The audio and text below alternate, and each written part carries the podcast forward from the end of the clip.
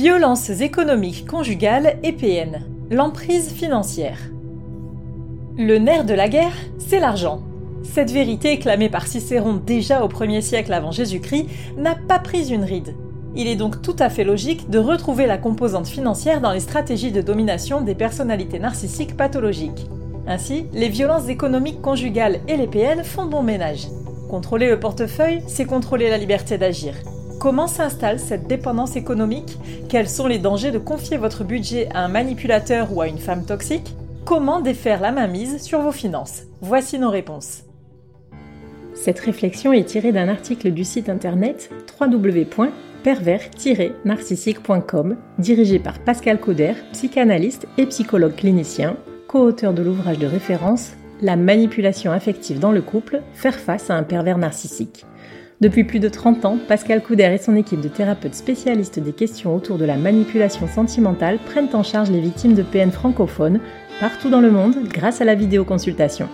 Rendez-vous sur pervers-narcissique.com pour accéder gratuitement à une multitude de ressources précieuses.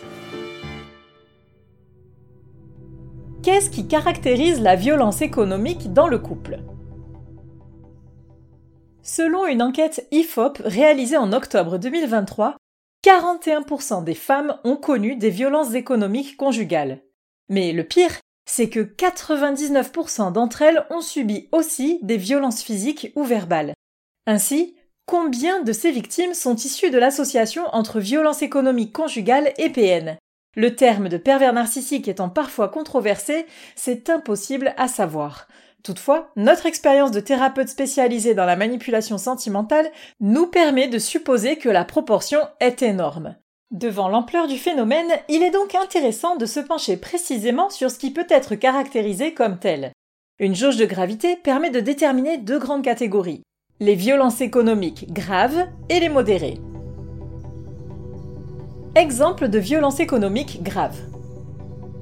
Les violences économiques graves nécessitent des mesures drastiques. Il est urgent de demander de l'aide et de sortir au plus vite de cette situation nocive. Ainsi, on peut considérer qu'une personne est en danger dans les cas suivants. Le conjoint saisit tout ou partie des revenus de sa victime. Il bloque d'autorité et sans prévenir ses cartes bancaires ou contrôle ses moyens de paiement, chèques, applications, sites de transfert d'argent en ligne, etc.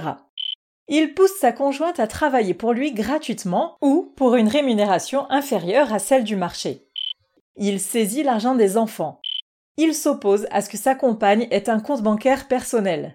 Il lui interdit de travailler pour quelqu'un d'autre que lui. Il contracte des emprunts en commun à l'insu de sa conjointe. En cas de séparation, il ne paye pas ou plus de pension alimentaire. En clair, tout est orchestré pour mener la victime à la précarisation et donc à la dépendance envers le dominateur.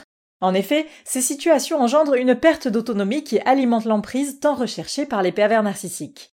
À noter, chacun de ces critères constitue une mise en alerte. Il n'est donc pas nécessaire d'attendre d'en cumuler plusieurs pour réagir, bien au contraire. Exemple de violence économique modérée qui appelle à la vigilance. De façon plus sournoise et donc bien plus en adéquation avec les stratégies manipulatoires des personnalités narcissiques machiavéliques, mais sans s'y restreindre, il y a les violences économiques modérées à la finalité plus trouble. À l'image des VEO, violences éducatives ordinaires dont nous avons décrypté les enjeux dans un précédent épisode de podcast, la composante courante ou admise par la société permet de minimiser la dangerosité. Voici donc quelques exemples qui appellent à la vigilance. Il contrôle les dépenses de sa conjointe alors qu'il ne rend pas de compte sur les siennes. Il pousse sa compagne à vendre ses biens personnels pour en faire bénéficier le foyer. Il fait établir des factures au nom de sa femme. Il requiert une réduction ou une suppression de l'activité professionnelle de sa conjointe sous le prétexte d'une économie d'impôts. Il s'oppose à ce que sa victime prenne un emploi mieux rémunéré que le sien. Il ne contribue pas ou pas assez au budget du foyer. Il utilise l'argent du couple ou de la famille à des fins personnelles. Il est seul maître de l'épargne du foyer et ne communique pas sur sa gestion. Il exige un contrat de mariage qui désavantage sa partenaire de vie. Il établit une répartition des charges et dépenses à 50-50 alors qu'il gagne plus. Il ne compense pas les dégâts qu'il a pu causer sur le bien de sa compagne. Même si de nombreux couples relativement équilibrés peuvent, sans penser à mal, commettre certaines de ces erreurs, il est tout de même nécessaire d'ajuster les modes de fonctionnement potentiellement problématiques. En avoir connaissance, c'est avoir le pouvoir d'agir dans le bon sens. Si le conjoint oppose une résistance à des modifications en faveur d'une gestion plus équitable des finances du couple, c'est qu'il a peut-être des intentions néfastes. Qu'est-ce qu'un rapport sain aux finances du couple?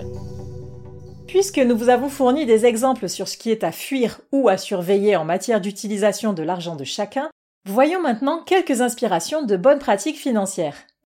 La répartition des charges et dépenses est proportionnelle aux revenus de chacun. Les discussions sur l'argent ne sont pas tabous ou source de conflits.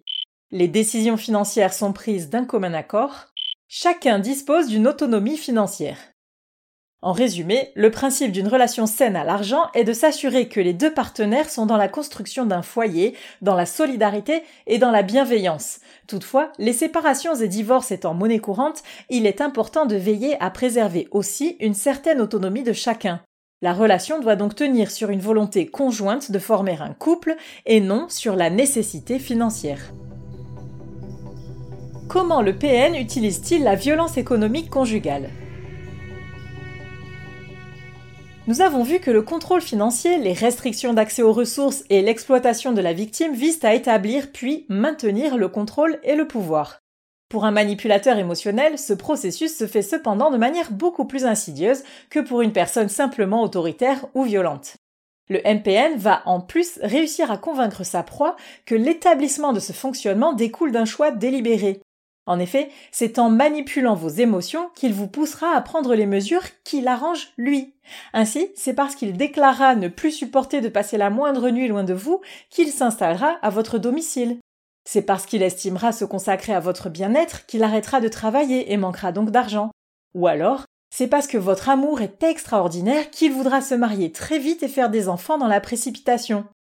En définitive, pour prouver votre loyauté, vous lui laisserez accès à tout votre patrimoine. De même, pour lui faire une place de choix dans votre vie, vous l'inclurez dans toutes vos décisions, ce qui lui permettra en fin de compte de les influencer. Rapidement, vous serez solidaire des dépenses et bien souvent, c'est vous qui effectuerez les plus gros sacrifices, tout en trouvant cela parfaitement normal. Comment récupérer son autonomie financière?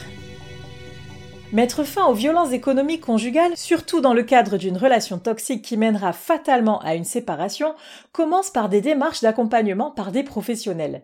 Tout d'abord, sachez que cette problématique entre dans le cadre du dispositif gouvernemental anti-violence faites aux femmes.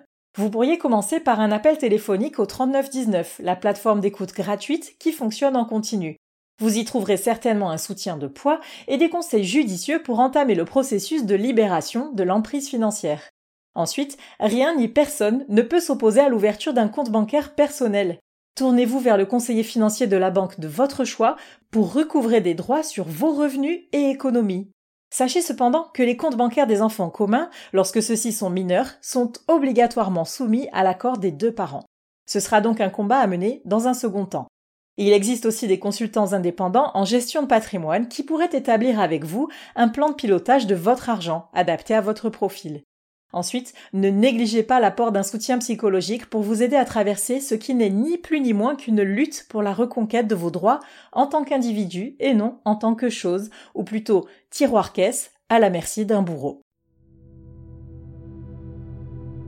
Pour un oppresseur, tenir quelqu'un par l'argent, c'est le rendre esclave de son bon vouloir. Dans le cas des violences économiques conjugales par un PN, la victime est convaincue qu'elle a participé activement et volontairement à cette dépendance pécuniaire. Voilà pourquoi lister les différents aspects de la violence financière nous semble être indispensable tout n'est pas acceptable en matière de budget d'un foyer, et à l'heure où les femmes travaillent au même titre que les hommes, l'autonomie économique reste la meilleure garantie de vivre une relation par choix et non par besoin matériel.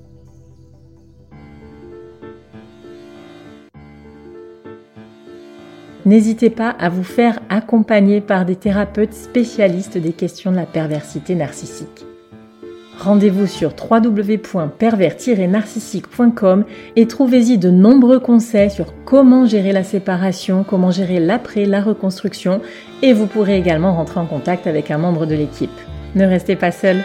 Merci d'avoir écouté ce podcast. Rendez-vous très prochainement pour un nouvel épisode. N'hésitez pas à vous abonner pour ne rien manquer des prochaines publications. À très bientôt.